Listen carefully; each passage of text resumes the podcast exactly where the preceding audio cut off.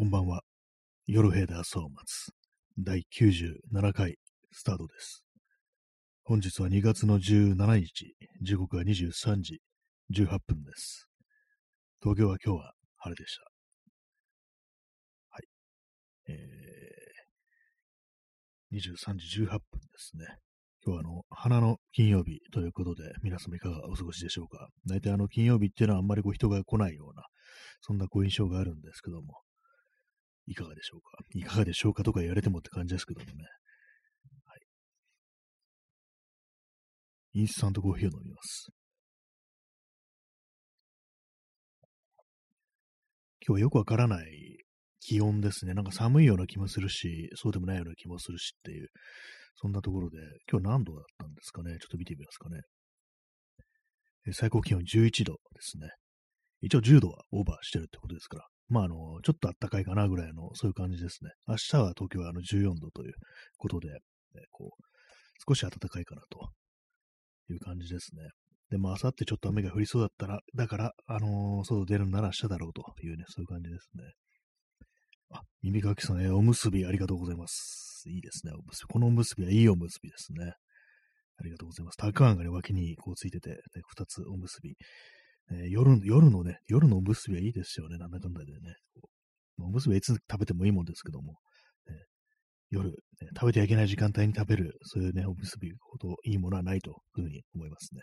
海苔はあの湿ってる方が私はこう好きですね。はい、ありがとうございます。え今日のタイトルなんですけども、あの、急に鼻が効くようになったというね、もうこれそのまんまなんですけども、なんか今日、よく匂うんですよ。変なこと言いますけども。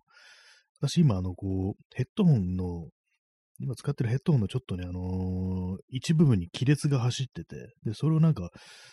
ね、こう見つけたんで、そこにあの接着剤をちょっとつけてるんですね。つけたんですね。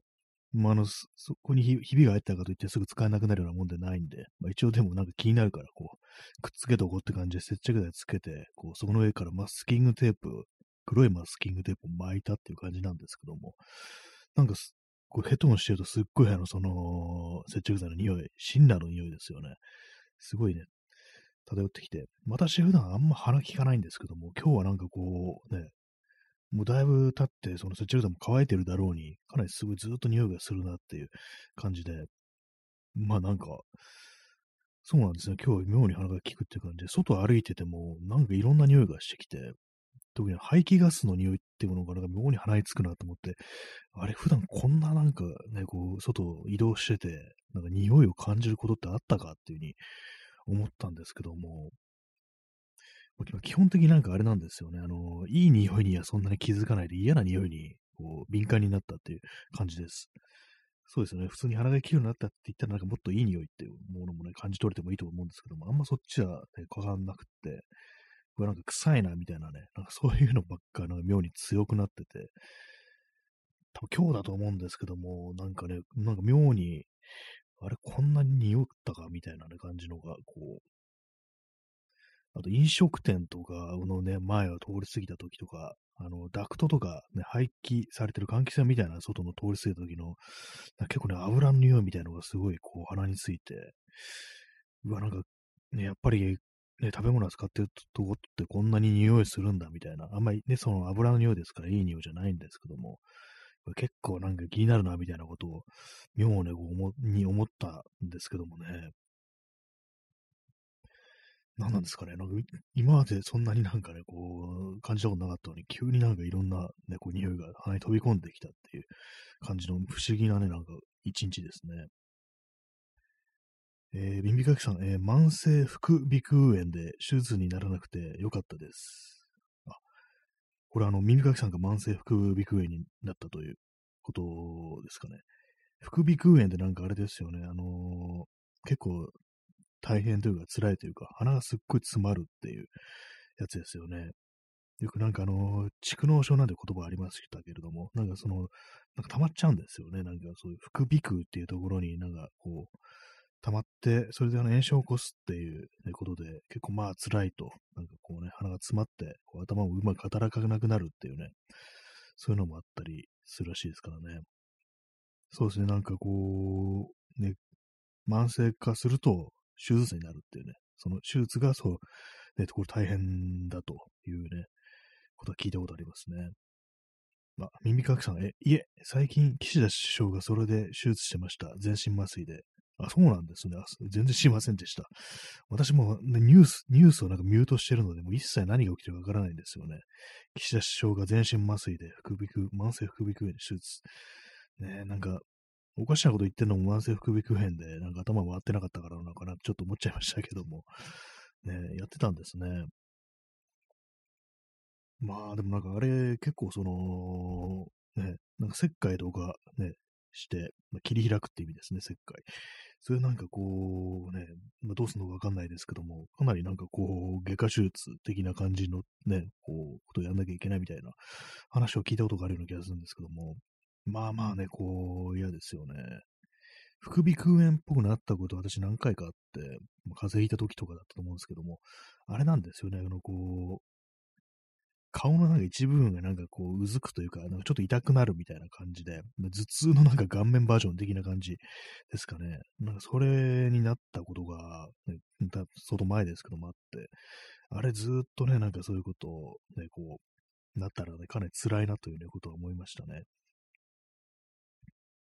え、耳かきさん、えー、首相が全身麻酔手術するのはかなり異例らしいです。ああ、そうなんですね。あまあ、首相ともなると、やっぱそういうところのなんかこう、ね、あの、リスクコントロールみたいなのがこう、あるんですかね。全身麻酔っていうのはやっぱなんかこう、やる以上、やっぱりなんか不測の事態というか、なんというか、読めないらしいですからね、何があるかわからないっていう、結構まあ、全身麻酔って結構ね、手術するときにはまあやりますけども、あれはなかなかね、こう、本当危険といえば危険というか、でも、絶対に戻ってくるとは言えないみたいな、なんか、そんなね、こう話を聞いたことあったりしますね。で、やっぱりその全身麻酔の時って、あの、手術する前の誓約書とかね、書かされますよね。そういうぐらいのなんか、まあ結構その、シビアな問題というか、なんというか、こう、まあ、確実ではないというね、どうもそういうことらしいっていうのがなんか聞いたことありますね。だからこそ首相ともなると、あんまそういうね、全身麻酔っていうのは避けるのかななんていうね、そんな感じなんですかね。まあ、副鼻腔炎。まあね、匂いがね、こうしないとね、まあ、コロナとかでね、なんか匂いしなくなるってありますけども、えー、なぜ私は急に鼻が利くようになったんだろうかってね、かなり不思議ですね。なんかあのー、コロナウイルスのワクチンを打った時に、結構私体に変化があったんですけども、それは腕が痛いとか、あの具合悪いじゃなくて、変なんですけども、なんかあの視力が向上したっていうのが、なんかちょっと実感としてあって、あれなんか、くっきり見えてるな、みたいなことをね、ちょっと思ったんですよね。まあ、それはあの、しばらくしたらね、元に戻ったんですけども、何なんですかね、なんか今それに近いような感覚、ね、何かをね、こう、投与されて、あのー、ね、体の なんかこう、機能が向上したみたいな、なんかそういうことを少し感じてるんですけども、まあ、ただ、なんか嫌な匂いしかね、なんかこう、敏感にならないっていう感じで、まあでも私、排気ガスの匂いなんか、匂いなんて全然気にしたことないんですけどもね。しかも今マスクしてますからね。マスクしてない時だって別に気にしてなかったのに、今マスクしててなんか結構ね、こう匂いを感じるっていう風になってて、なんかこれでちょっと思い出したのが、あの昔のね、手塚治虫の漫画で、あの、ドロロっていうね、こう漫画がこう、あったんですけども、その主人公の、主人公はね、百鬼丸っていうね、名前なんですけども、確かにその、生まれた時にあの、ね、呪いによってなんか体のね、こうい、いろんなね、こう、機能を奪われて生まれてきたというね、まあ、そういうね、こう、まあ、非常にこう、悲劇的なね、こう、呪われたなんか生まれみたいな、なんかそういうのがあるんですけども、それまあ当然のごとく目も見えないし、目もないし、ほんと手足もないし、鼻も利かないし、喋れないしっていう感じで、それをあの、あれなんですよね。義手だとかね、なんかこう、義眼だとかそういうもので補っているというね。まあ、義眼つっても見えないは見えないんですけども、それは本当なんか勘みたいなものでね、こう、ね、第六感みたいなもので補って、それでなんかこう、あれなんですよね、その自分の体を取り戻すためにね、その、妖怪をね、どんどんどんどんね、こう、ぶち殺して、ね、こう、自分の体を取り戻すっていうね、そういう物語なんですけども、なんかね、ちょっね、その感じで、なんか失われてた、なんかその自分の体の機能みたいなものを取り戻したのかなみたいな、ね、そんなこと思いましたね。そのドロロっていう漫画を思い出しましたね。あ、なんか急に鼻が利くようになったぞっていうね、なんかそういう感じがあって結構不思議ですね。今のインスタントコーヒーのちょっと匂いを嗅いでみますね。あんま、今、いつもと変わんないですね。そうですね。なんか嫌な匂いをなんか妙にこう敏感に感じ取るようになってるんですけども、なぜでしょうか、これ。なんか病気だったら嫌ですね。今日ね、こう、そう、匂ったのはその排気ガスと、その接着剤、溶剤の匂いと、あと、まあ、飲食店のなんかちょっとね、もう、古くなった油というか、ダクトからね、こう出てくる、ね、換気扇から出てくる、なんかそういう排気のなんかね、ちょっと嫌な油の匂いっていうね、だからいい匂いするなっていうのは今日は特に感じてないんですけども、何なんですかね、悪い、ものばかり。まあでもあれかな、一応、その、なんていうんですかね、こう、危機を察知、危険を察知するにはちょっと、あの、有効かもしれないですね。なんか、ガス臭いぞとかなんかなったり、ね、したりしたら、ね、こう、敏感になってるというのも、なんか、一つね、こう、いいことかもしれないですね。危険を免れられるかもしれないですからね。まあ、そんなわけで、それだけで、あの、今日のタイトルが、あの、急に鼻が利くようになったというね、まあ、そんなタイトルにしたんですけども、まあ、それだけですね。それで特にいいことは起きてないという、そんな感じでございます。はい。えー、いつもと変わらないインスタントコーヒーを飲みます。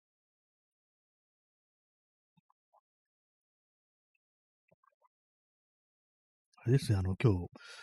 東京都庁をね、を見たんですけども、夜。見たって別に、まあそんなもん別にいろんなとこから見えるだろうって感じなんですけども、あれですね、なんかライトアップみたいなのまだやってるんですね。なんか、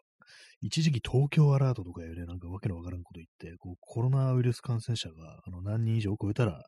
2桁超えたらだ、2桁になったらだったかな。まあ2020年とかですからね、その時はもう2桁でもうわーわー言ってたんですけども、そしたらなんかあの、東京タワー赤くライトアップして、なんかこう警戒な、なんだろう、こう、ね、そういう、なんかこう、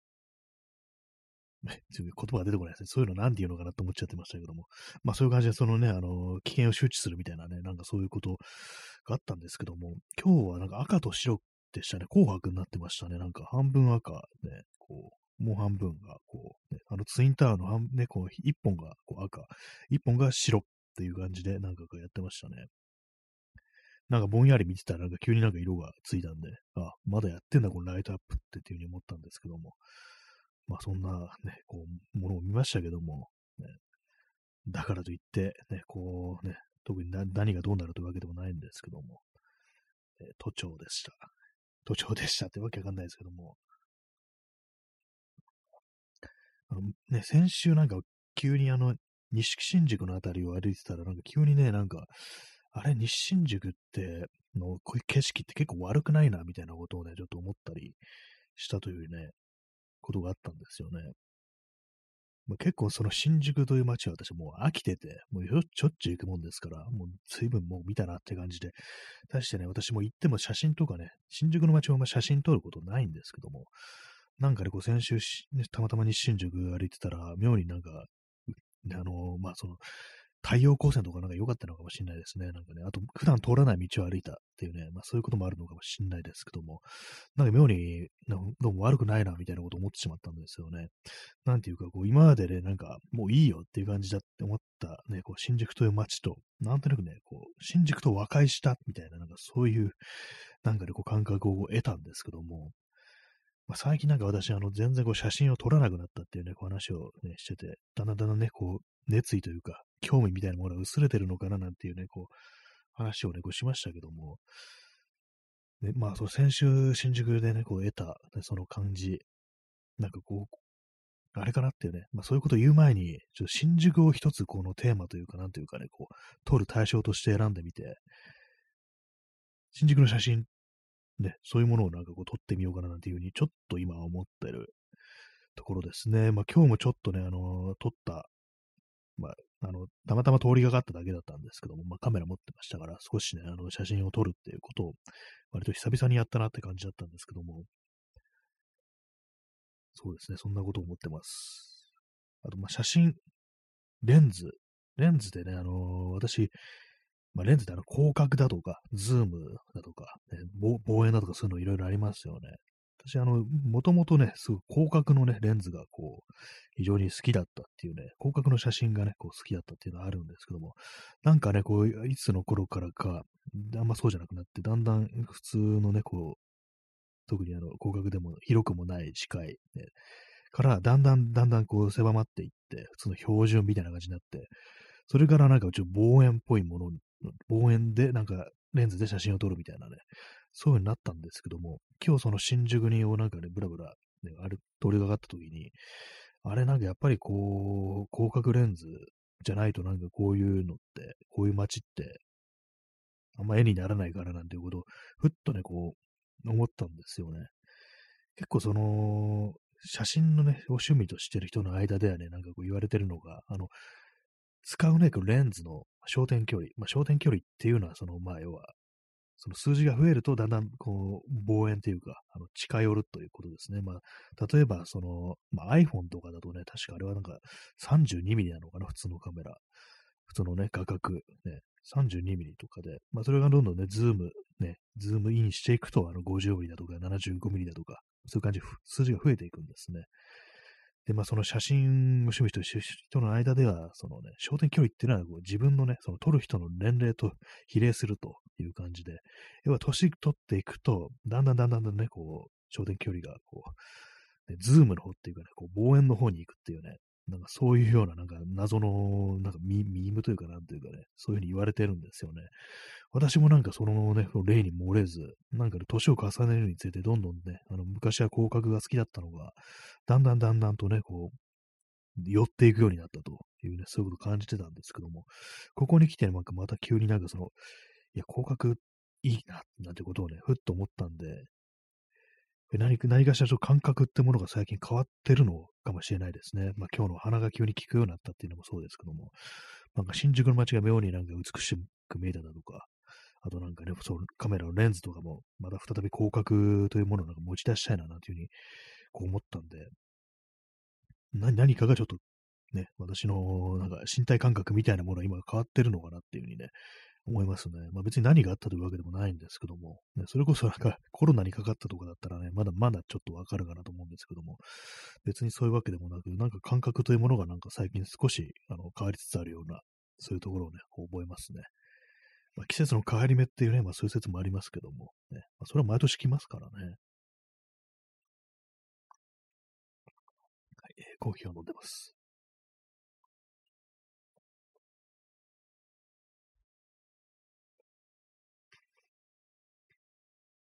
そうですね、そう新宿の街、ね、あれですね、なんかこう、その、今日中央公園のそばを通り上がったんですけども、それまあ一応ね、入ってみたんですね、公園の中に。あ、P さん、えー、出遅れました。ただいま。いただきましてありがとうございます。えー、本日は、本日はあの30分じゃなくてね、もう延長してやりたいと思います。はい。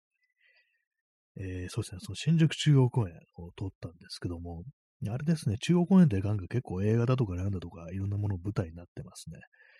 あの、中央公園に、なんか、東屋みたいなのがあるんですよ。ちょっと高台みたいになってるとこがあって、そういうの東屋っていうのかな？なんかよくわからないんですけども、そういうのがあるんですけども、まあ、それが白くペイントされてて、ちょっと変わってるんですね。で、それは、その場所はあれ、結構昔のね、あの、大林信彦監督の映画で、あの、狙われた学園っていうね、非常に有名な作品があるんですけども、そこのね、その映画の中で非常によく出てきたのが、新宿中央公園ということもあり、ね、割となんか中央公園は、こういろんなね、こう、映画のとかだとかね、漫画だとかね、出てくるなと。シティハンターとかそうですよね。あれはなんか新宿が舞台っていうね、感じですからね、もろなんですけども。で、なんかその、ね、いつぐの、私、中央公園ね、新宿中央公園ほとんど行かないんでね、あんまこう、その、ね、どんぐらい景色買ったとかも把握しないんですけども、あの、芝生とかが結構広くなって、で、まあ、あの、まあ、これはね、ちょっと嫌な話ですけども、あの公園の中にはね、有料のね、なんかカフェみたいなのもできたりして、そういうのもあったりして、まあ、非常になんか小綺麗になったというのもあるんですけども、なんかそれをね、こう、眺めてたら、なんかこう見るだけ見たら、ちょっとね、あのなんかニューヨークっぽいな、みたいなね。私ニューヨーク行ったことないですけどもね。そんなこと思っちゃったんですけども、まあなんかその手の、そういう感じをなんか目指してんのかなみたいな、ね、その感じでこうこう作ったというか、整備したのかなってこと思ったんですけども、まあ、なんかね、ちょっとね、嫌なんですけども、何かそういうのに乗せられちゃうようなね、こう自分というものもね、こう、いますね。なんかこういう、この空気いいなみたいなことをね、ちょっと感じてしまったんですよね。まあ、その有料のね、カフェとか嫌ですけども、えー、まあでも基本なんか広いところってのは私結構好きではあったりするんでね。まあただなんかあの、代々木公園とかね、あんまそういえば行かないですね。あそこも広いっちゃ広いっていうわけでね、なんか別になんかね、こう、訪れたりしてもおかしくはないんですけどもね。多分位置ですね。位置がちょっと悪いのかなと思います。ね、渋谷とか行こうかなと思った時にね、シュッとなんかもう寄るっていう感じじゃなくって、ちょっとあの、立ち寄るのがめんどくさいっていうね、ちょっと坂になってるところ上がっていかなくちゃいけないみたいな感じがあるんで、まあ、私は自転車のを想定してるんですけども、そういうのもあるんでね、なんか、よい公園あんま行かないんですよね。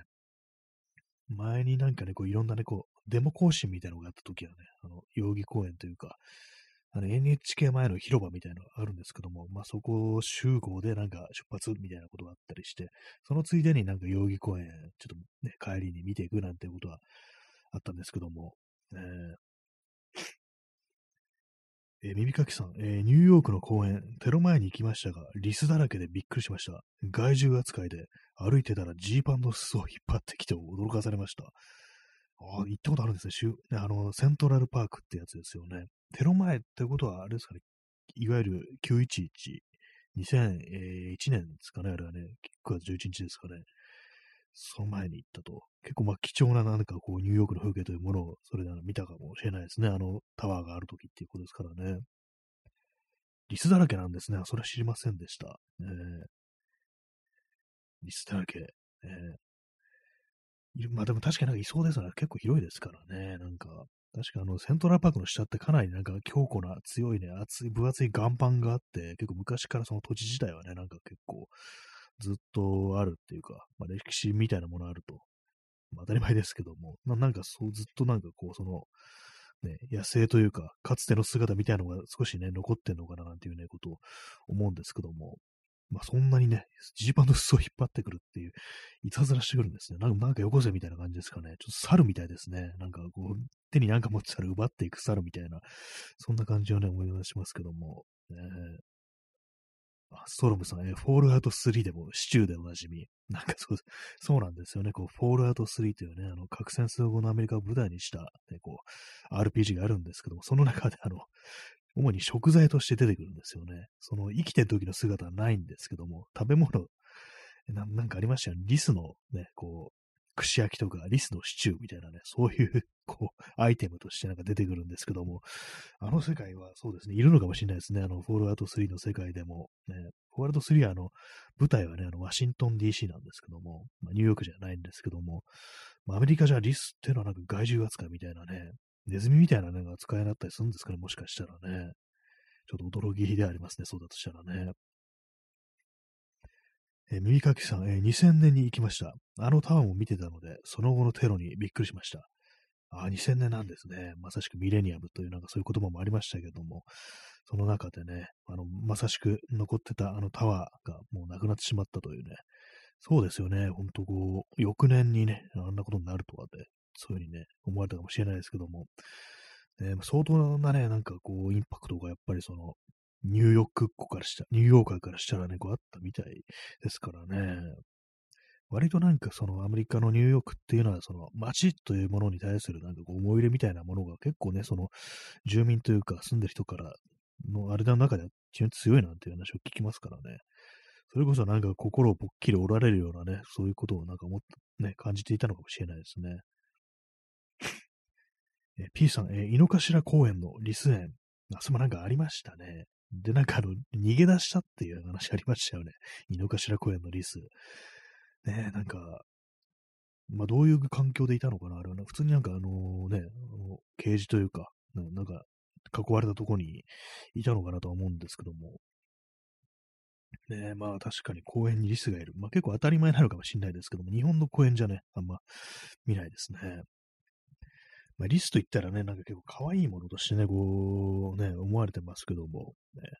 外外獣扱い、ね、アメリカで外獣扱いってなったらね、ちょっと、ね、どうなんですかね。そんな可愛いものじゃないかもしれないですね、アメリカじゃね。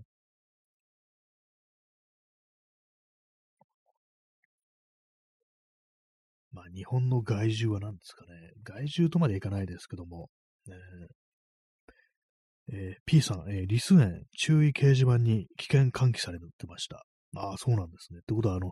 リスが人間を襲うっていうことですかね。怖いですね。噛みついて、噛みついたらしないだろうけども、なんかね、こうやってくるっていうことなんですかね。食べ物、食料を奪われるかもしれないぞっていうね。リス、リスってあの、月種類っていうんですかね。あれもなんか、もしかしたらネズミの仲間なのかなってことを今ふと思ってしまったんですけども。ねまあ、歯の感じとかなんか結構ね、食べ、食べる量多そうな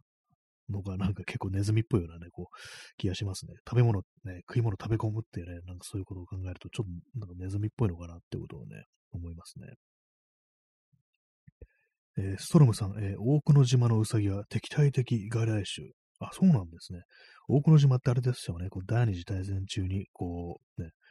あの、毒ガスの開発、日本軍が毒ガスの開発をしていたっていうところで有名なあの島ですよね。あれは確か一応広島県なのかな、そこは。ね、確かそう、ウサギがね、たくさんいるって話聞いたんですけども、なんかあの、ウサギは、あの、確かその、ね、あの、カナリア的な使い方っていうか、まあ、そのね、毒ガスなんても作ってるわけですから、最初に影響が出るのはその動物だろうということで、それでなんかね、あの、ウサギが持ち込まれたみたいな、こう、話はどっかで聞いたことある気がするんですけども、それがあの、外来種なんですね、ってことは、日本のにいるものではなかったということで、なんか結構悲しいですね。なんかね、こう、その兵器の開発に関連してなんか連れてこられたのかなと思うんですけども、その今度はね、終わってみれば今度は敵対的外来種になってしまうというね。まあでもそのくらい増えて、まあ、困ってるっていうね、ことなんですかね。本当まあでも、ね、場所によって本当になんか鹿とかもね、非常になんかこう増えすぎて困ってるってね、いろいろありますよね、そういうのね。まあ、ブラックバスとかもね、なんか池とか、池とかだと大変だなっていう話を聞きますね。えー、右かきさん、えー、リスは噛まれたら雑菌とかやばそうな気がします。ああ、そうですね。やっぱネズミなのかあいつはっていう気がしますよね。ね、なんか引っかかれたりとかね、こうね、噛まれたりしたらっていうね、ちょっとなんかめんどくさいことにこうなりそうだなっていうね、ありますね、本当にね。えー、右かきさん、えー、斎藤隆夫のサバイバルでは、女の子が残った野菜くずをネズミにあげて大変なことにありましたね。この斎藤隆夫、あの、ゴルゴ13で有名な漫画家ですけども、そのね、あの、サバイバルって漫画があるんですけども、これあの、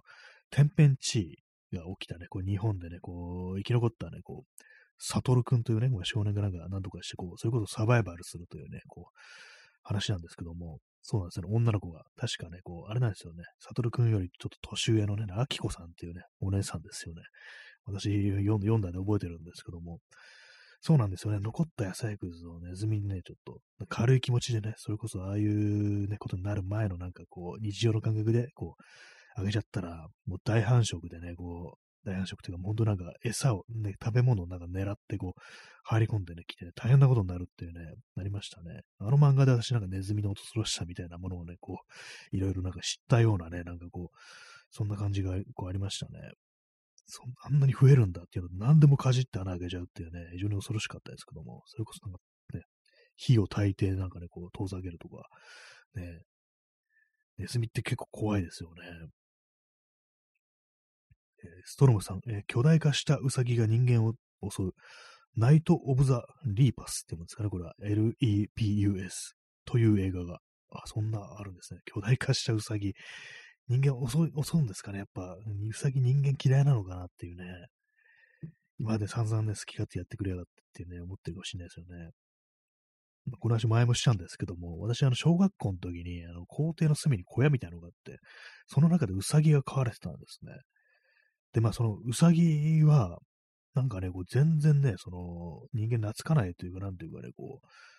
可愛らしさみたいなのもあんまこうなくって、なんかこう、だいたいバリバリ餌食ってるか、あの、うんこしてるか、なんかこう、じっとしてるかみたいな感じで、で、まあそういう、うさぎってね、まあそういうもんなのかなと、まあんまりそのなんか、こう、ね、思感じてる喜びとかね、喜怒哀楽とかないのかなぐらいのことでちょっとちょっと思ってたんですけども、なんかね、こう、そのインターネットとかでウサギのね、動画とかを見てみると、結構なんていうか、その情緒が豊かっていうか、ちゃんと人間に懐いたりしてね、なんかこう、ね、撫でてもらったりして、なんか気持ちよさそうにしてるっていうね、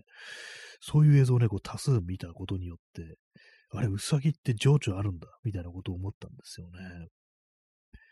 で、そのことから、あの、やっぱり私はね、その、そのうさぎたち、皇帝のうさぎたちはずっとね、24時間365日、あの皇帝の隅の、ね、小屋の中に入れられて、ね、外に出歩けない、散歩もできない、遊べない、まあ遊ぶ、まあ、小屋の中でしかできないですけども、まあそういう状態ですから、まあ、あれは言ってみればあの抗菌反応ってやつだったのかなというふうにね、思ったんですよね。抗菌反応はあの、まあ、あの死刑囚みたいなね、なんかそういう習慣されてる人がね、こうずっと同じところにね、こう閉じ込められててね、こうそれなんかちょっとおかしくなってくるっていうね、そういう反応のことなんですけども、抗菌は高速の抗にね、あの、禁止の禁とかで抗菌反応なんですけども、あれはなんかウサギたちの抗菌反応だったのかなっていうね、ことをね、今となって思いますね。なんかこう残酷なことしてたなっていうね。夜とかね、誰もいないわけですからね、なんかね、寂しいというか、なんていうかね、結構まあ、ひどいですよね、考えてみたらね。犬猫だったら今なんかそういうの、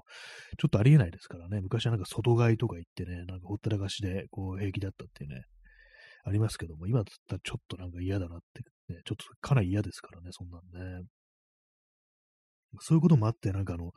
うさぎが人間を襲うっていうのはね、ちょっと筋が通ってるような気がしますね。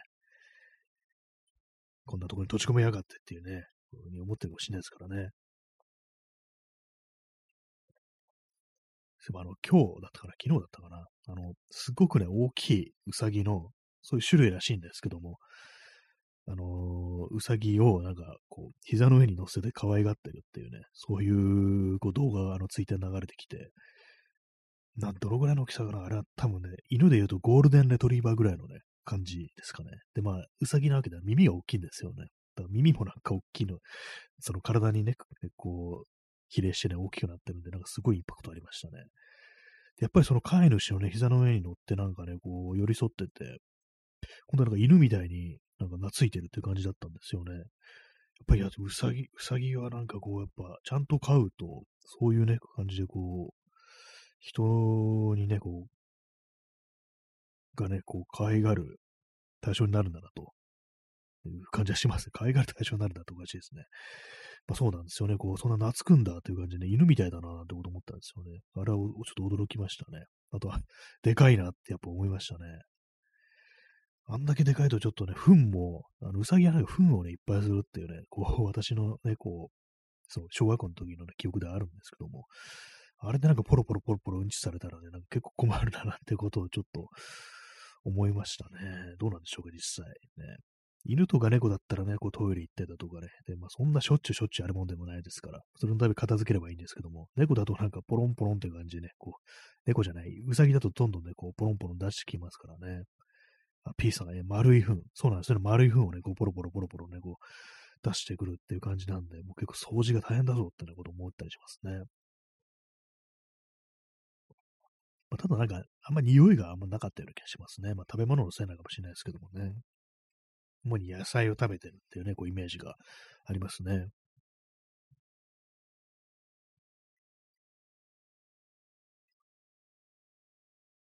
何故なんでこういう話になったのかというと、えー、リスの話でしたね。なんか謎になぜかリスのニューヨークの公園公園の話ですね。そうですね。西新宿の公園の、中央公園の話からなんか謎に、ニューヨーク、ニューヨークからリス、リスからなんかウサギっていう、感じで、いろんなね、こう、連想というか、なんというかね、こう流れがありますね。まあね、巨大化したウサギ。ね、え耳かきさん、えウォンバットの糞は四角いキューブでびっくりしました。あ、そうなんですね。あそういえば糞は見たことなかったですね、ウォンバットね。四角い、ど、どんな肛門してるんだろうとちょっと思いますね。大体なんか丸くなりそうなもんですけどもね、どんな生き物でも丸いですよね、そういえばね。まあ、形がまあそういうになってるっていうね、ことなんと思うんですけども、出口の形がね、なんかそういうになってるのかなと思うんですけども、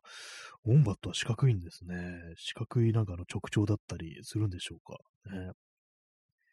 ウォンバットもあれですよね、こう人間にね、なんかこう、慣れてますよね。あれもなんか人間にね、ほんと撫でてもらってすごい喜ぶっていうね、撫でられないとなんかうつ病になるとか、なんかそういうようなニュースとかありましたけども、たまに私、ウォンバットの動画とかで、検索してみたりしてますね。こう、抱っこされてね、なんかこう撫でられて、なんかこう、なんか面白い顔してますからね、ウォンバットね。えー、P さん、え、凶暴ウォンバットで有名な、有名な、有名な何でしょう？これはなんか、なんかあるんですかね？全然。なんか元ネタかちょっとわかんないですけども、ね、えー、耳かきさん、えー、サイコロみたいな形でびっくり。ああ、本当真四角なんですね。キューブ状っていうね、長方形ではないと。正方形みたいな。なんでですかね。なんかそれを使ってなんかこうね、こう、何か作れってことなんですかね。そんなの。ね、なんかマインクラフトの世界みたいですよね。なんかね、うんこがサイコロみたいな形で出てくるっていうね、すべてが四角なのかっていう感じでね、なんか、謎な生き物ですね、ウォンバットね。あんだけ人間にも慣れてるしっていうね。なんか手使ってね、なんかこう背中とか書いたりしてますよね。なんか結構、ね、な、な何か不思議なね、生き物ですよね、あれもね。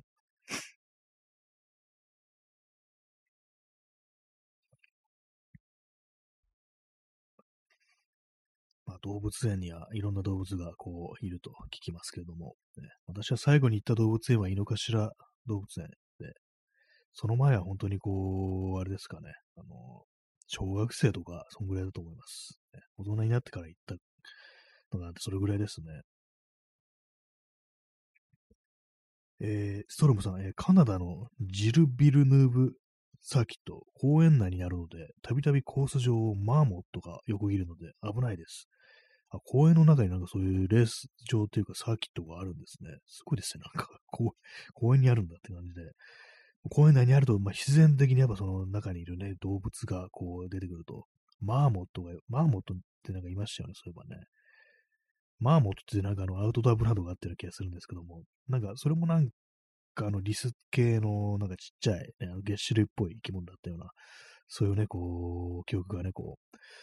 う、ありますね。まあでもそう横切ったらね、あのブレーキ踏むわけにもできないでしょうかね。レース中ですからね、サーキットじゃブレーキ踏んだりしても大事故みたいな感じになるでしょうから、そうなると結構悲惨なことに、こう、まあ、なるんじゃね、こう、ないかというね、感じありますね。なんで公園に作ったっていうね、それありますよ、本当にね。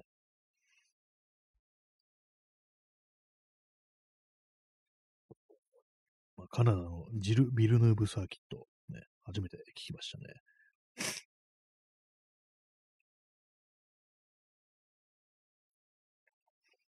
まあ、さっきと、公園、いや、なんか、単語だ、単語だけで喋ってますね。私もそのレース、レースとか、F1 だとか、そういうラリーとか、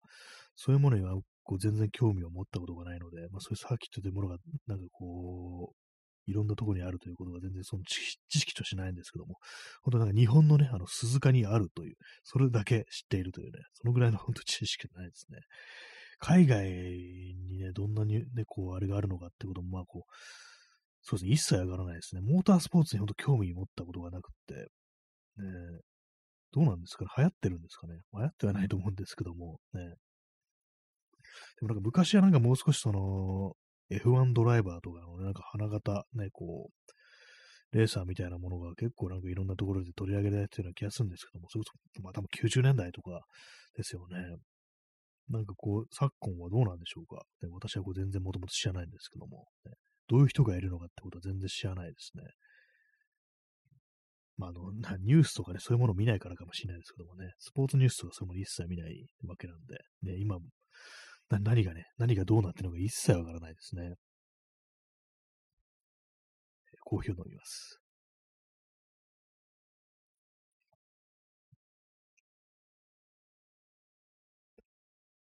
えー、時刻は23時、えー、57分ですね。なんかもう2月が、ね、半分過ぎて、もう3月になっちゃうんだっていうね、まあまだ2週間ありますけども、なんか異様に早いですね。2月はなんかすごく早いような、というか、今年入ってから異様に早いような気がしますね。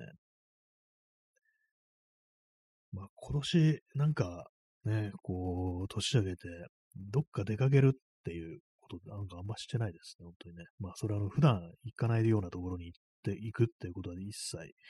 してないですね。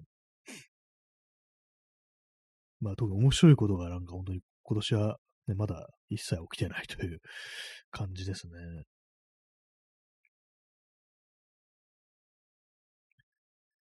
まあ、なん、なんていうか、なんていうかかんというか、ね、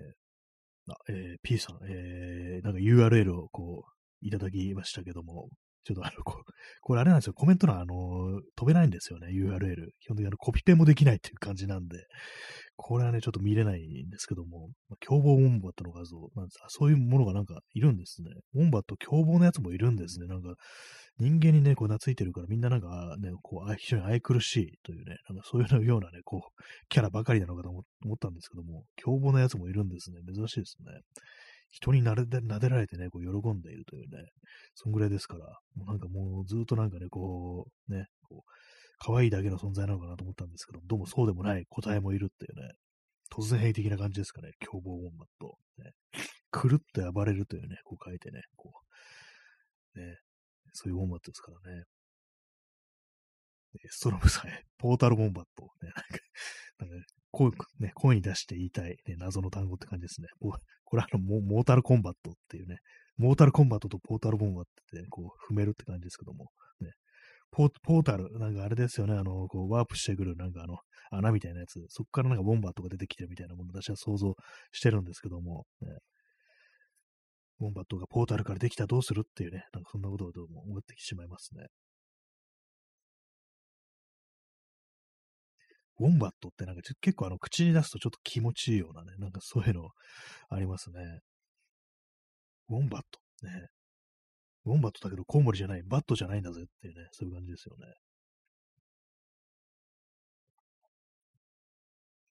まあ、実際なんかおとなしいとか、人間懐いてる生き物が、こそ、まあ、そういう凶暴化したら、ね、なんか怖いかもしれないですね。怠け者のとかがね、なんか、こう、凶暴化したら結構怖いなと思うんですけど、巨大化したりだとか、ね、あれもなんか非常になんか、ね、おっとりしててね、ねなんか非常に可愛いというね、感じですけども、あれがね、凶暴化したら割となんか嫌かもしれないですね。もともとなんかすごい怖そうなのはね、こういいんですけども、えー、急に牙を向いてきたなみたいなね、そういうことがあると非常に恐ろしいなということで感じます。まあリスとかもそうかもしれないですね。まあ、凶暴化したリスっていうと私はあの、ジョジョの奇妙な冒険の第2部でね、なんかこう、そういうの出てきましたね。こう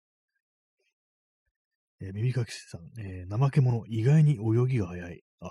そうなんですね。泳いでるとこ全然見ませんでした。完全になんかあの、ね、木の上にぶら、ね、枝にぶら下がってるのと、たまになんかあの下に落っこっちゃって、ね、なんか這いつくばってなんか動くんだけども、すっごい遅いみたいなね、そういう動画とか見てたりして、ね、しびれを切らしたらなんかね、こう、その辺の人がなんかね、こう抱っこしてね、なんかそう木に戻してやるなんていうね、そういうのね、こうありましたからね。泳ぐと早いんですね、あれね。泳ぎ向きなのかな。ね、不思議な疑問ですね。でもあん、ね、森の中ですからね、あんまそう水を泳ぐという機会多分、あんまないでしょうからね。でもなぜか泳げるっていうね、不思議ですね。手足が長いからかな。そういうのがあるかもしれないですね。あ、P さん、えー、世界一のドイツの科学より強いリス。そうなんですよね。あの、こうね、我がドイツの科学力が世界一って言ってるね、なんかそういうキャラクターがそのジョジョの奇妙な僕の第2部出てくるんですけども、そいつをなんか軽々ね、こう、ぶっ倒してしまうというね、そういうなんか凶暴なリス。まあ本当のリスではないんですけども、ね、その、いわゆるラスボス的なね、存在がこう、出してきたね、なんか偽物のリスではあるんですけども、ね、なんかリスっていう、凶暴なリスっていうとなんかどうしてもあれをね、思い出しますね。コーヒーを飲みます。今日なんか珍しくあれですね、あのこう、なんか手が乾燥してて、ちょっと赤切れとじゃないんですけども、なんかあの一箇所ね、あの血がちょっと滲んで、かさぶたになってるところがあったりして、なんかね、こう、嫌ですよね。痛みはないんですけども、なんかこう、血が出た形跡があるっていうのはなんか見てて嫌なもんですね。今年あんまりあの、そのハンドクリーム的なものをね、塗ってないんですけども、何も乾燥してないですね、そういえばね。結構毎年私結構手荒れというか手の乾燥みたいなのを気にするんですけども、でなんか塗ってんですけども、今年あんま塗ってなくって、えー、ななんでですかね。逆に塗らない方がなんかあのー、乾燥し、を防げるというか、なんかね、こう、塗ることによって余計潤いが奪われてしまうってこともあるのかなってふと思ったりしちゃうんですけども、まあでも塗った方がいいなと思いますね。えー、P さん、えー、しかし、日本人のナチスのへのイメージがある特定方向に誘導したという点で、ジョジョ2部の悪影響。あ、そうなんですよね。こう、いわゆる、あのジョジョの奇妙な冒険第2部、あの、第二次大戦のね、で、第二次大戦中の話なんですけども、そうなんですよね。味方キャラとして、そのナチのね、こう、ナチスの将校みたいなのがこう出てくるんですけども、それあれね、そうですよね。良くないですよね。なんかこういろいろね、そう他にもその部下としてね、そう、兵士出てきましたけども、うん、こいつは全員ナチなんだよなっていうね、ことを思うと、ね、ユダヤ人殺してたのがお前らっていうね、ことをね、思いますよね。なんかね、そういうね、それをなんかこう味方のキャラとして出してくるっていうのはやっぱりなんかちょっと、ね、我がドイツの科学力が世界一みたいなね、なんかそういうような感じで、ね、こう、ちょっと頼もしいね、なんか味方みたいなね、感じで出してきた、そういうナチスのね、なんか、ナチスって結構その科学力があってみたいなね、なんか、そんなね、方向になんかね、そう誘導したみたいなね、そういうのありますよね。あれ良くないと思うんですけども、あれどうなんですかね、海外でジョジョとか普通にね、こう、出版してるとは思うんですけども、なんか、あれ変えてたりするんですかね設定とかね。あれ、なんか、アウトですよねって結構ね、あれ普通にね。まあ、あの、漫画の中で確かもう、ナチの中でも、ナチは、なんかね、こう気に食わねえが、ね、お前はね、こう、だいぶまともだな、みたいな、そんなこと言うようなね、ことを、主人公が言うシーンがあったような気がするんですけども、まあでもね、それでもっていう感じですよね。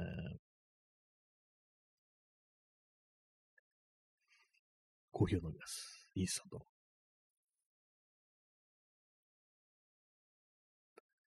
まあ、日本、日本とね、ナチはね、ナチスはね、同盟国、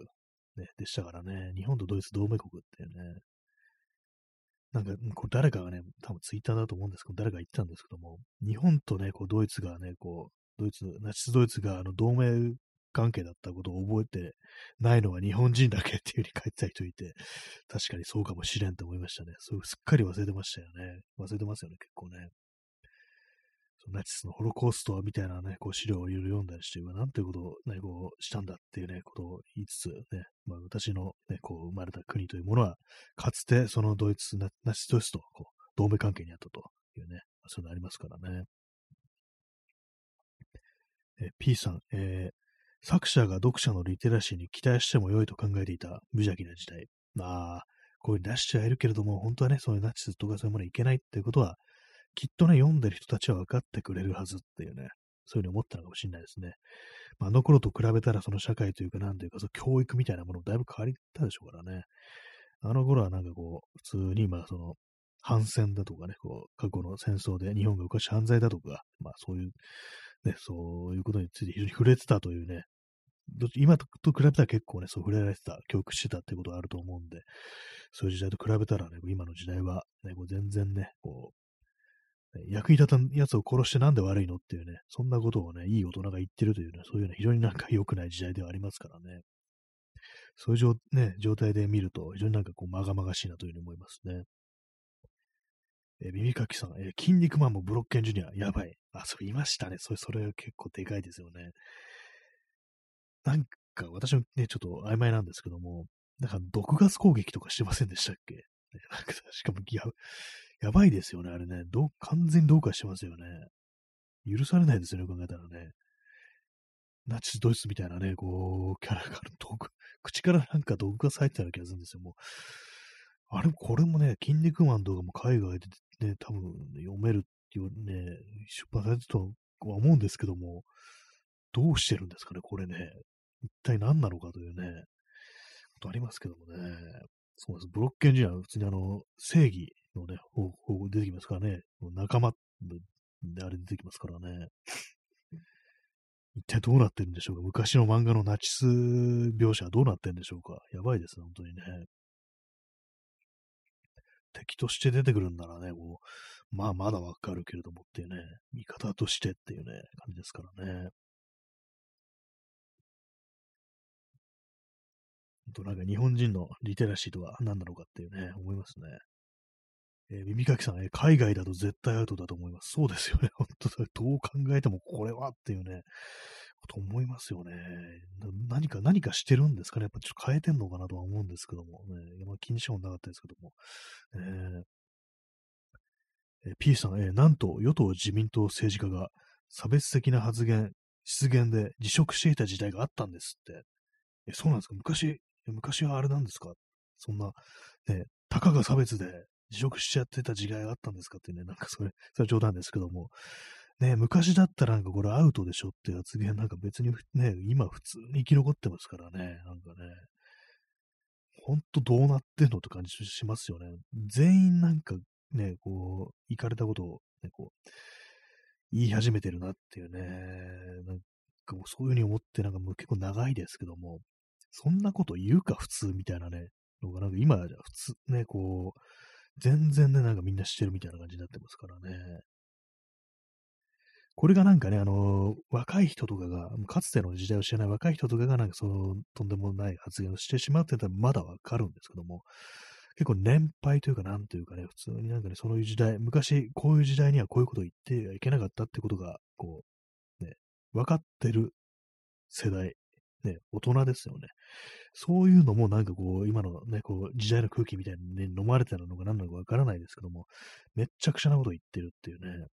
そういうわけですからね、ほんとなんかこう、やべえぞ、この国っていうね。で今の社会の空気っても非常にやばい。まあ、本当なんかシンプルにそういうふうに私は思いますね。言っていいことと悪いことがあるぞというね、感じでね。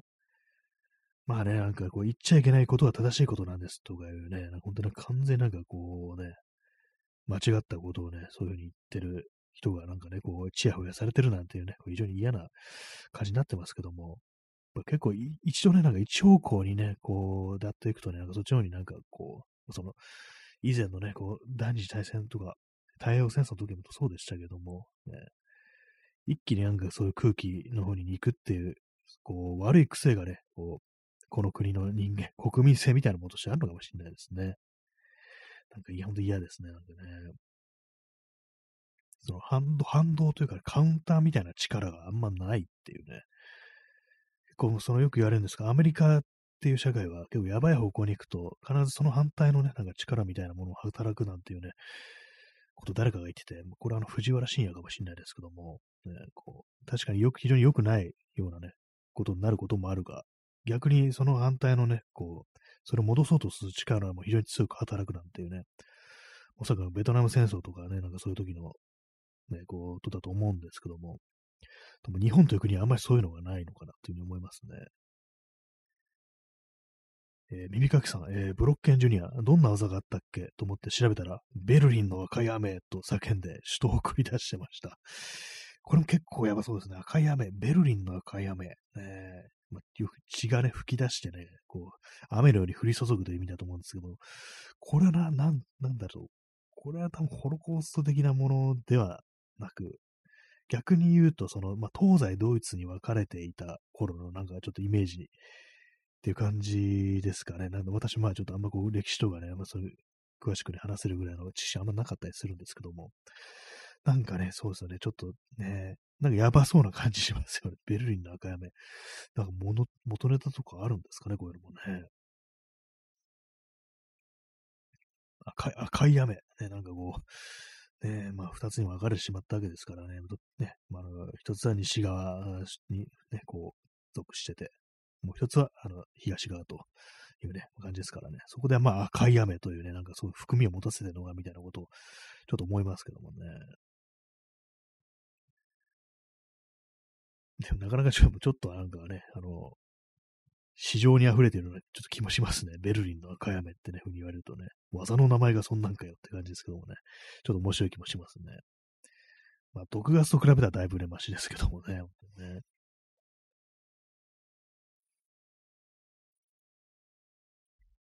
本当なんか昔の、昔の漫画は異様だったけれども、でもね、一番異様なのは今の社会の空気かなというね、なんかそういう話をね、こうしておりますけども、本当そうですね、本当異様だなっていうね、感じでね、まあそういうな世の中ですから、本当なんかこうニュースとかをね、こう見てると、なんかこうどんどんバンと入ってくるというね、そんな感じですね。えー、耳かきさん、えー、筋肉マンは多分海外進出は無理な気がしますね。そうですね、なんか結構他にもね、掘っていったらなんかこ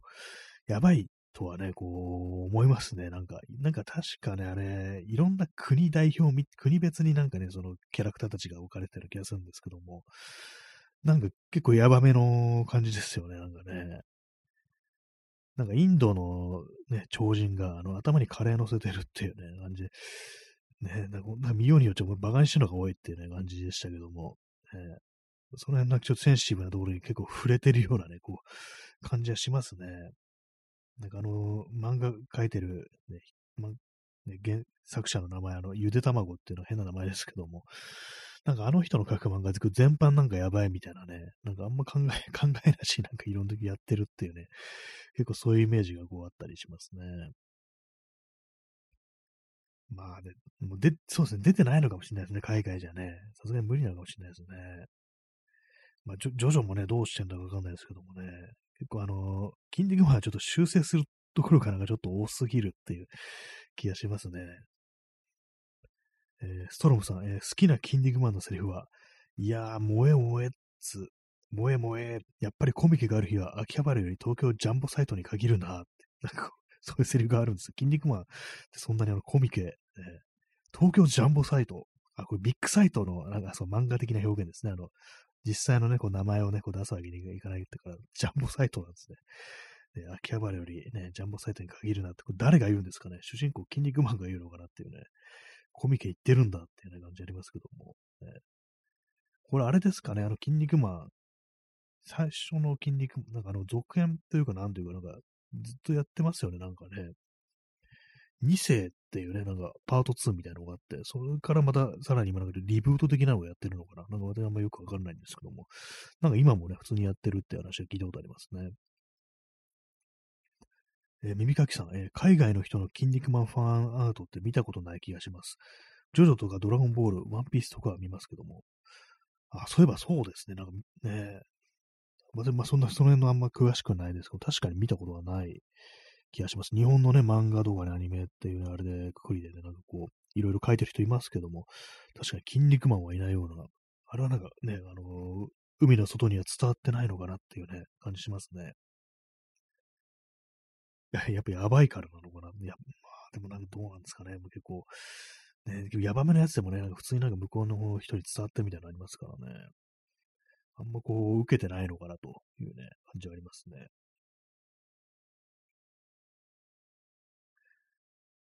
まあでもなんかね、こう、まあ日本の漫画ってなんかすごいドメスティックというか日本人しか読まないのかなぐらいのことは思ったんですけども、あんまそうでもないっていうことはなんか結構ね、インターネット時代には結構ね、知る機会もあったりして、なんかたまたまなんかね、それこそピンタレストだとか、ああいうもの見てて、なんかいろんな動画とか流れてこう、来ますけども、ね、まあ、耳かきさん延長してありがとうございます。じゃあちょっと、あの、もう30分延長したいと思います。間に合うかなこれ。あ、できました。ね。確かなんか1分かあの30秒、ね、終了まで1分か30秒になるとあの延長できないんですよね。2分だと大丈夫でしたね。はい。そういうわけで、30分。もう30分あのずっと筋肉マンの話しようかと思います。ってのは冗談ですけども、ね。え耳かきさんへありがとういただきました。ありがとうございます。ね、ありがとうっていうね、やつですね。まあ、そうですね、そういう感じでなんかピンタレストみたいなの見てるとね、一個なんかそういうのタップすると、なんかど どんどんどんどんその類似のね、こう画像流れてきますけども、でそうですね、そう、筋肉マンってのは見たことないようなね、こう、気がしますね。まあでも、なんか今、あらかたなんかね、こう海外でなんか読めるっていうか、まあちょっとあの、違法な感じでね、勝手になんか翻訳して、なんかそれこそアップしてるんだっていうね、なんかそういう、ね、海外ファンみたいなものね、いるみたいですからね。割になんか日本のコンテンツって海の外伝わってんだなって思うことがありますね。ビジュアル系とかもなんかね、外国のね、ファン、非常にこう、多いですからね。割にいるんだなというね、ことを感じますね。なんかね、こう、日本のね、曲のカバーとかね、こうしてる人も割にいたりしますからね。えー、P さん、プリプリマン、えー、頭部がすべて伝部である超人。過去、1ページだけ悪魔超人の大物として登場。あ、これ聞いたことあります。見たことありますね、これね。プリプリマンっていう。顔面がなんかね、もうケツになってるっていうね。そのね、尻っぺたにあの目がこう、ね、尻っぺたってなんか年寄みたいな言い方だなと思いましたけども、そこに目が2つあるだけで、あの、それ以外特徴がないっていう謎の超人っていうね、そうなんですよ。あの、1ページだけ出てきて、なんかこうね、敵側のね、こう、超人のね、こう、ボス的な感じが出てきたんですけども、なんかその1ページだけ出てきて、その後なんか完全に存在が抹消されたっていうね、こう、ものだったっていうね、なんかあれにた、ね、あの、作者のゆで卵という、ね、ゆで卵が言及してたような気がするんですけども、この、この調子にどうなったんですかっていうの言われたら、なんか一言なんか知らんとかなんか答えてたような気がするんですけども、確かツイッターだったかなんだかで、ね、結構、まあ、いい加減なんだな、この人っていうね、ことは結構思いましたけども、まあ、そこはまあ、味ではあるんだろうなと。ね、なんかあのー、なんか読者が、なんか送っ、読者になんかアイデアを送ってもらうみたいなね。で、なんかよかったら採用みたいな、そういうのがあったらしいんですけど、そのプリプリマンももしかしたら読者のね、送られ送ってきたものだったんですかね。ね、顔がケツであるっていうね、どんなんか技もな、ちょっと考えたくないようなね、技がね、こう、ね、ちょ思っちゃいますけども、ね、どんな技を繰り出すのかっていうね、もう全部、まあ、全部そのね、全部であるということにね、こう、端を欲するものしかね、こう、思いつかないですけどもね。まあ、そういうのもあって、あの、その後出てこなくなったかもしれないですね、こうね。ちょっとね、どうしてもプリプリマンというより、これスカトロマンだろみたいなね、感じのことをどうしても、ね、連想してしまいますからね。それはちょっとって感じになったかもしれないですね。NG が出たかもしれない、可能性もありますよね。えー、耳かきさんね、プリプリマン、おしり探偵の元祖。あ、そういえばそうですね、おしり探偵って、あれもかなり結構、イルな感じしますよね。ちょっと 病病的な感じしますよね。顔面がケツであるってことですからね、おしり探偵ね。やばいですよ。そうですね。あの、プリプリマン、おしり探偵の元祖、血縁関係なのかな？ちょっと思っちゃいますけども。ねじゃあ、おしりた、おしり探偵って何なのか私よくわかんなくて、ビジュアルしか知らないんですけども、ねもし血縁だとしたら、ね、そうですね、ほんとこう、ね、悪魔超人である可能性ありますね。実は悪であるってね、可能性はこう非常に強くなりますね、おしり探偵はね。何なんですかね、あれね。おしり探偵は結構、どうかしてますよね、本当にね。口から何か出すこともあるんでしょうか？それで解決したりするんですかね、事件をね。さすがにないとは思うんですけども。ね、でも結構まあ、有名な、あの、ね、子供、ね、児童からの人気が高いみたいなね、なんかそういうようなイメージがあります。おしり探偵ね。幼児からの人気がね、高いというような、そういうイメージがありますね。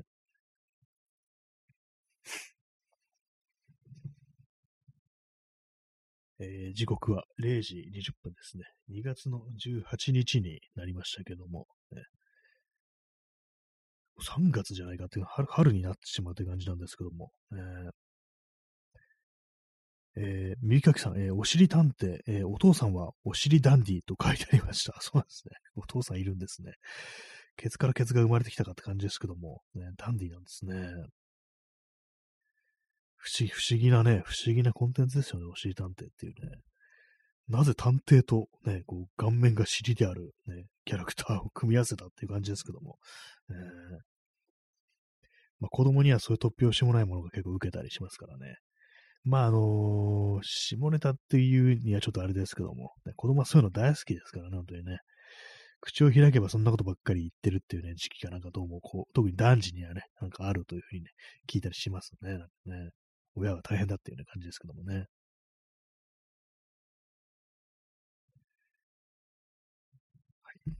なぜ、なぜ、こう、プリプリマンの話になったのか、ね、そう、筋肉マンですね。そのナチの話からそこに行ったんだっ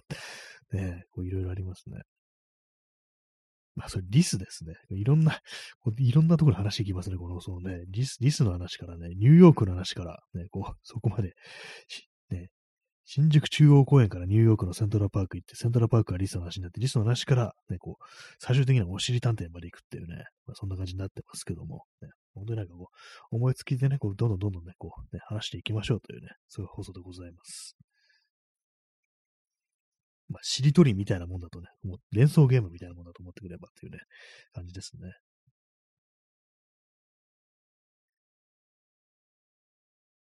またなんかあれですね、最近あの、保湿を怠ってるせいで、非常に今なんかこう、すねがね、なんか、かゆいですね。本当良くないですね。で私今、足をね、電気毛布にこう、ぐるぐる巻いてるんですけど、電気毛布にじゃないや。あの、電気毛布入れたね、こう、段ボール箱のね、突っ込んで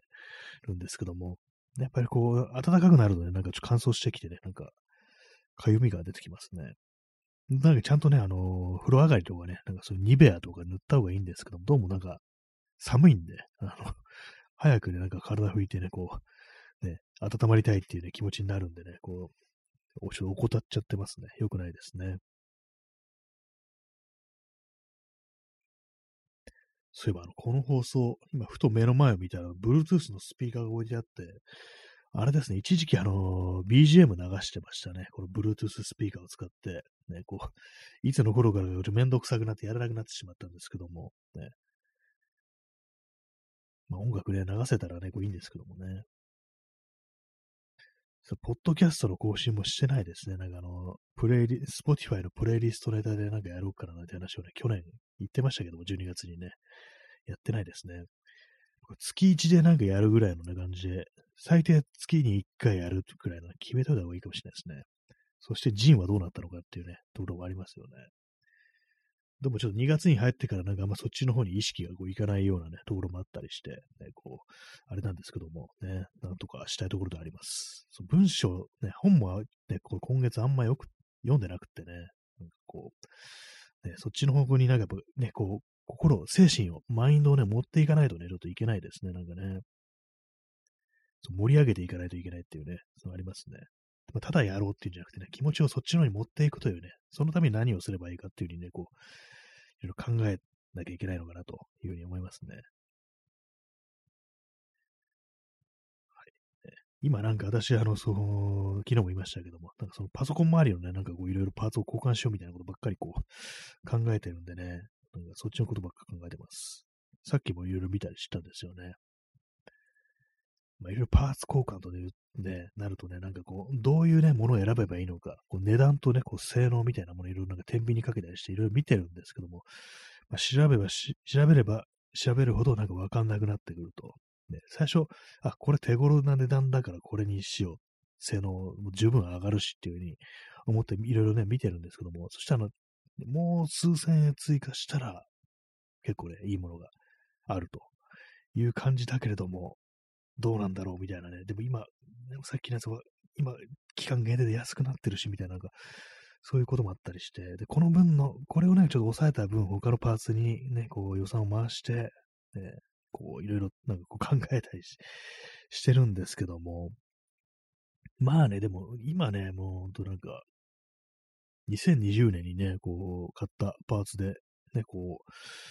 まあ、そんなにあの苦ではないんでね、そういろいろやってるのが、ね、そんなに重いね、負荷のかかる作業とか、ね、動画編集とかしてないんで、別に大丈夫だとは思うんですけども、まあでもなんかこう、ね、古いパーツがそこそこの値段で売れるうちに、新しいパーツに変えていくって方がね、多分いいと思うんで、まあその、まあ変え時ではあるなというふうに、まあ、感じてはこう、いるんですけども、まあでもなんかね、こう、結論がこう出ない感じになりますよね、本当にね。なんかこのちょっとね、グレード下がるもん買ったら後悔するんじゃないかみたいなね、こと思うんですけども、まあでもね、ねそんなあの、ね、重い作業しないんだから、そんな変わらないよっていうね、感じはあるんですけどもね。まあこういうことも考えてれば考えるほどね、どんどんどんどんなんか選択肢がね、こう浮かんできて、全然こう、前に進まないというかね、他のことをするね、余力がなくなってくるっていうね、考えたりするね、感じになっちゃいますね。それもあって最近あの本もあんま読めてないっていうのがこうありますね。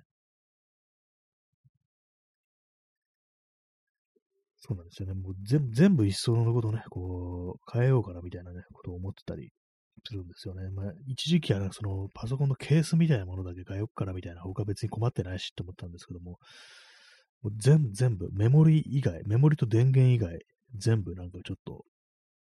どうにかしてもいいんじゃないかなみたいなね、ことを今、思ってますけども、なんかそういうなんか作業するのめんどくさいし、古いものを売り出すのめんどくさいし、ね、こう、組み上げるのもめんどくさいみたいなね。ま、要は、要はめんどくさいんだろうって感じですけども。ね、まあそういうふうにあのー、新しくして、ね、性能をアップさせたとして、それを使ってやりたいことがそんなにないっていうのありますからね、本当にこう、まあ、あの動画編集とかをね、動画とかを始めたらどうなんだっていうね、ことをちょっと思ったりしますけどもね。それこそあのね、モデリングとかもやれば、ね、3D プリンターがあればなんかそのモデリングをやるなんかモチベーションになるんじゃないかみたいなことをちょっとね、考えたりはしてるんですけども、ね、まあでもちょっとおかしいですね。どっちがなんかそのね、先なんだよっていうね、感じますけども。普通ね、作りたいものがあってその 3D プリンターとか買うわけですから、ね、モデリングがしたくって 3D プリンター買うやついないよって感じですけどもね。自分のね、こう、やりたいこと、ね、欲しいもの、そういうものを実現するためにね、そのテクノロジーっていうものがね、こう、あるわけですからね。その辺の順番というものをなんかこうね、見誤えるとね、なんか変なことになりますね。今なんかあんまこう作りたいものがないんですよね。こう普段 DIY だなんだとか今言ってますけども、結構その感じのね、こう、失ってしまってるところがありますね。こう、着替えみたいなものをね。あとあれですね、そう、腕時計の電池が切れて、もう、6年ぐらい経つってね、お話をこうしましたけども、まあ電池交換出そうかなって最初思ったんですけども、でもいろいろ見てたらなんかね、こう、ちょっとなんか自分でできるようになりたいなみたいなね、ちょっと思ったりしたんで、なんかちょっと工具みたいなの買ってみようかなって少し今思ってるところです。なんかいろいろね、こう見てたらね、こう、そういうね、工具売ってるみたいなんで、まあ、ちょっと不安ではね、こうありますけどもね。そうなんですよ。今日、ホームセンターに寄ったんで、その、外す工具とかね、こう、裏蓋とか外す工具あるかなと思ってみたらなかったですね。やっぱああいうのはなんかこう、基本的にはやっぱ専門家というか、そういうね、こう、ところにサービスに頼んでやってもらうというね、そういうことらしいんですけども、ぱりなんか私なんか前にね、あの、頼んだね、こ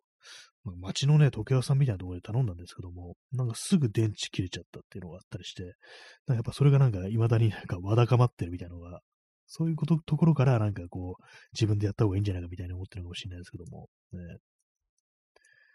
でも、本当になんかすぐね、こう1年ぐらいでね、こう、止まっちゃったっていうのがあるんで、わかんないですけど、もしかしたら壊れてるのかもしれないですけどもね、電池入れる以前の問題でね。まあでも腕にね、あの時計があると本当便利です。よくこんなすごいものをね、こう開発したなと思いました。本当にね、こう、スマートフォン以上の発明ですね、この腕時計っていうのはね、本当にね。腕をね、見れば時刻がわかるっていうね、スクラブです、ほんと。腕に時計がついてるっていうね。まあでも最初ね、そう、腕、初めて腕時計というものがこう出てきた頃には、本当そういう風に思った人も多かったんでしょうね。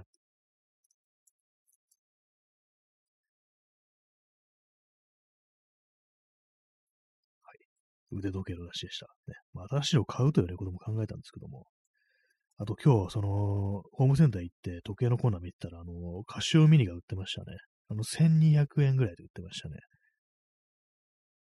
まあ、ちょっとカシオミニでもいいからみたいな気分になったんですけども。まあでもね、今、時計あるんだし、っていうね、感じでね、こう、今あるものを使うじゃないかというね、そういう気持ちになりました。ねえー、P さんはね、麻酔針を飛ばして人を眠らせることもできる腕時計っていうね。あれですね、これあのー、未来少年コナンじゃなくて、えー、名探偵コナンですね。なんか私はよく知らないんですけども、あの、腕時計から針が飛んでね、人を眠らせるって、そ、それだけは知ってます、ね。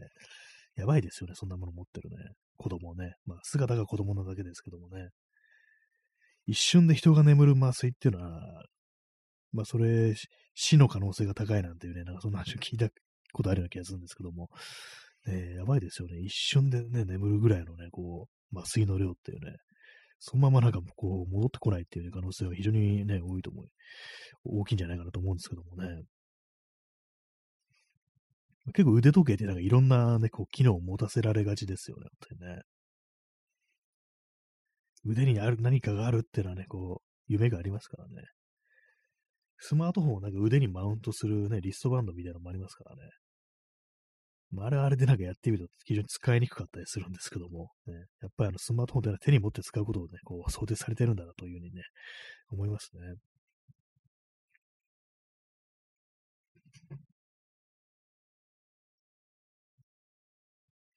まあ、電池の交換、ね、あと今気づいたんですけども、あの、私ね、あの、裏蓋をね、外して電池を入れ替えると、ね、その作業をするには、裏蓋を外す工具だけあればいいっていうふうにね、なんとなく思ったんですけども、今の時計の構造を見てみると、これあれですね、あの、リストバンド、ね、外さないといけないですね。当たり前ですけども。でそうしないと工具ね、入れて、あの電池入れ替えるって作業に、にあのリストバンド邪魔になりますからね。まあ、もしかしたらなんかできるのかもしれないですけども、ちょっとなんか素人がやるには怖いようなね、こう体制になりそうなんで、そうするとあのその工具買うにしても、いろんなものが全部セットになってるやつを買わなきゃいけないのかなというふうに思ったんで、まあでもね、ほんと適当になんか Amazon とかで見たらまあ安いですよ、本当にこう、ね、1000円ぐらいっていうね、そんな感じでこう売られたりしてて、まあ、ただ精度とかがちょっとあの微妙なんだとは思うんですけども、そういうものはね、こう、まあでもそんなあの、自分はね、こう、手持ちの時計、ね、こう、傷がつくとかそういうことを気にしてるわけでもないんで、別にね、いいんですけどもね。えー、耳かきさん、えー、吉田戦車の漫画で腕時計と見せかけて、盤面に妻の写真を貼っておいて、いつでも見ているという会社員っていうのがありました。ああ、時計を見てるのかなと思ったら、実はその妻のね、こう写真が、盤面に妻の写真が貼ってあると。ね、面白いですね、それはね。割にそれやりたい人いるのかもしれないですね、そういうことね。よく映画の中とかでね、なんかこう、ね、パートナーの写真を常にこう、持ち歩いてるね、っていう、そういうなんか描写とか結構あったりしますけども、あれは、どうなんですかね、あのー、欧米の、欧米の感覚なんですかね、ああいうものはね。日本人、皆さん、あの、パートナーがいらっしゃる皆様、写真とか持ち歩いてますか？まあ、今はね、あれですけども、スマホとかに入ってるっていうのがありますけども、普通にね、あの、ね、写真みたいなもの、プリントされた写真というかね、こう、そういうものを持ち歩いてる人、おられますでしょうか？ね。もし、もしいたら、あのね、こう白状してください。ね、白状ってなんだって感じですけどもね。えー、耳かきさんが、ね、海外の映画だと、会社のデスクに妻とこの写真が、あ、そうですね。なんか、その描写ありますね。実際多いんですかね、こういうのね。まだ向こうなんか本当にこう、結構なんかその、ね、家族ってものを大事にしてる、ね、こう妻がいて、まあ、夫がいて、子供がいて、みたいなね、そういうものがあって、家庭円満であるということに対する、ね、そういうリスペクトみたいなのが非常に強いというか、やっ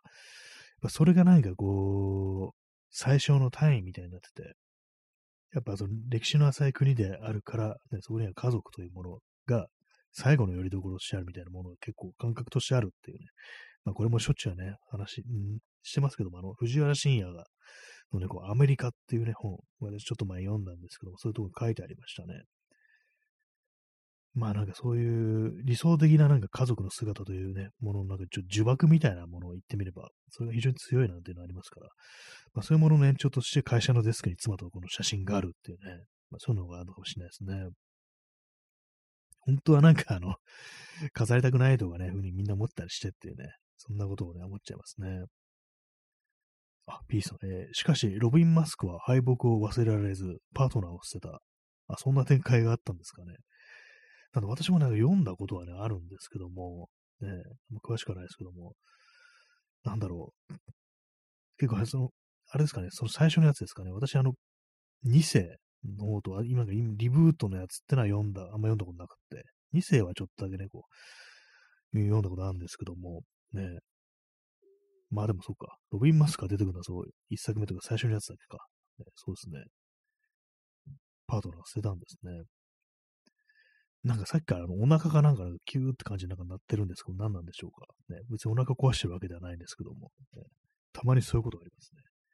結構なんかあの、その、ラジオ放送、ポッドキャストだとか、こういうラジオトークとか、なんか結構、いらん音拾ってる時とかってね、結構なんかあの、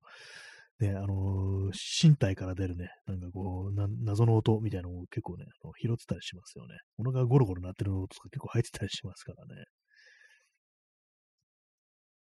えー、P さん、えー、超人オリンピックで筋肉すぐるに負けた後で、ああ、じゃあ、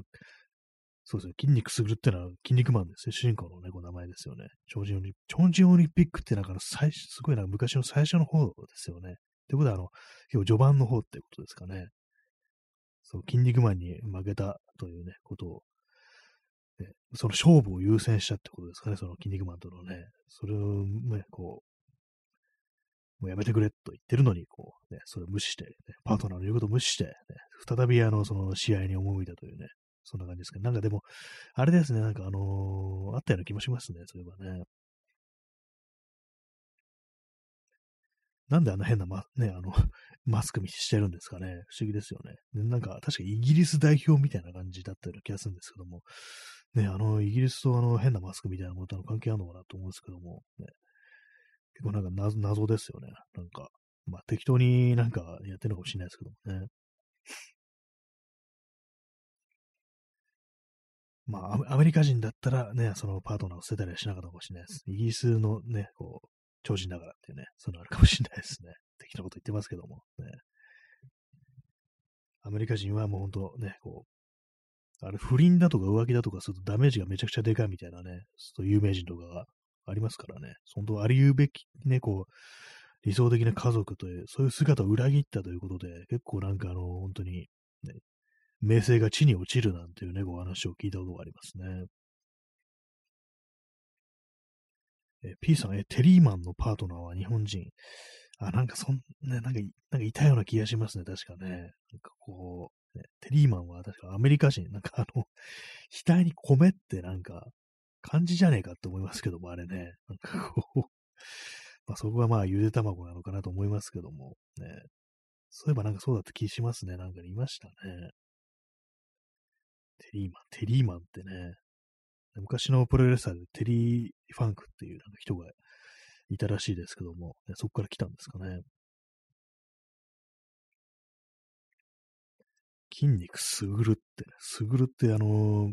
野球選手江川すぐるっていう人がかつていたらしく、ね、そこから取ったでしょうね。すぐるって結構珍しい名前ですよね。あんまその江川すぐる以外で、もう一切聞いたことないかもしれないですね。あのあの人ぐらいしか知らないですね。すぐる。今なんか私の頭の中に、ね、ふと思い浮かんだ名前、内田達るっていうね、すぐるじゃないぞって感じですけども、ね、結構まあ変わった名前というか、なんというかね、こう、樹木の樹って書いて達るっていうもの結構不思議というか、なんというか、ね、面白い、面白いって言ったら失礼ですけども、ね、そう読ませるんだというようなことは思いますね。P さん、筋肉マンの親父はまゆみ。あ、まゆみ、まゆみってもうなんかあれですよね。野球選手でいましたよね。なんかね。ちょ思い思い出せないですけども。でななんか、そうだったような、こう、記憶があります。野球が好きだったんですかね。巨巨人とかそういうあれですかね。私も野球も全然こう、野球なんか野球はね、私のなんかこう、敵ぐらいの感じのことを思ってるんで、野球、私の野球嫌い結構筋金入りだったりするんでね、まあ、それでもそんな私でもなんか、なんとなくそういう人いたかななんていうことは覚えてるんでね、もうおそらくはまあそうなんでしょうね。ね 普通の日本人の名前っていうね。えー、耳かきさん、えー、腕時計で思い出しましたが、カシオの創始者がカシオという日本人だということを昨日知って驚きました。あ、そうなんですね。カシオさんだったんですよ。あの、歌詞の木の歌詞にね、あの、お、ね、あの、キュービーのキス、キュービーの狐の美です。わかりづらいな。あの、おですね、あの、ね、尾崎豊のおですね。このとてもどうなんだと感じしますけども、カシオさんだったんですね。あ結構珍しい名前かもしれないですね。名字かもしれないですね。それでカシオか。なかなか結構いい、なんかあのブランドネーム、メームというかメーカー名としては結構カシオってなかなか結構ね、いいような気がするんですけども、そんなね、普通に名前だったんだっていうね、そういうこと感じだったんですね。まあ、結構なんかね、そういうなんか日本の有名ななんか昔からあるメーカーみたいなものって、その創業者の名前っていうね、ことがね、こう割とあったりしますよね。まあ、カシオ、カシオがカシオだったなんてっていうね、結構意外ですね。その発想、発想って言ったらあれですけどもね、そうまさか名前、名字だったとはっていうね、日本人でね、なかなか味わいのね、こうあるなんか名前だなという感じですね。私、今、身の回りにカシオ製品はあるのでしょうかないんじゃないかなと思います。ね、あの、昔拾ったカシオミニもどっかにね、こう、行ってしまいました。電卓はカシオなんじゃないかなと思いつつも違いましたね。電卓アスカコーポレーションというものですね。そうですね。カシオのものが身の回りないですね。えー、耳かきさん、えー、スペルを K じゃなくて C にしたのはなかなかおしゃれだと思いました。あ、そうですね。CASIO でしたっけ？そうですね。K、K だとちょっとね、あの、か結構変わってきますね。K だとなんかちょっとあの、やっぱり名字、名字かなみたいな発想も出てきそうですけども、ね、C だとね、あの、まさか、こう、まあね、そう、カシオさんだったというね、感じになりますよね。なかなかいい名前つけたなっていうね、C はいいですね。C はいいですねってなんかあのね、アルファベットだけでなんか喋ってる人みたいになってますけども、ね、カシオ製品、そうですね、ないですね。なんかね、いろいろ、ね、あるとは思うんですけども、かつてはなんかカメラとかもね、デジカメとかもなんか出してたなという印象あります。私は使ったことないですけども。まあ、そのコンパクトデジカメってやつですね。他にもその時計だとかね、まあ、まあ、いろんなもの作ってるとは思うんですけどもね、気づかないだけだと思います。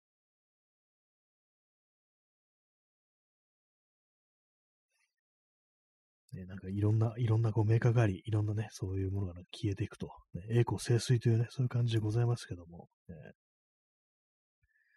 そのうちアップルだとかね、まあ、そういうものも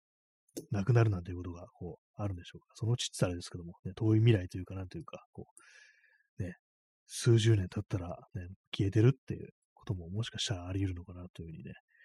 思ったりしますね。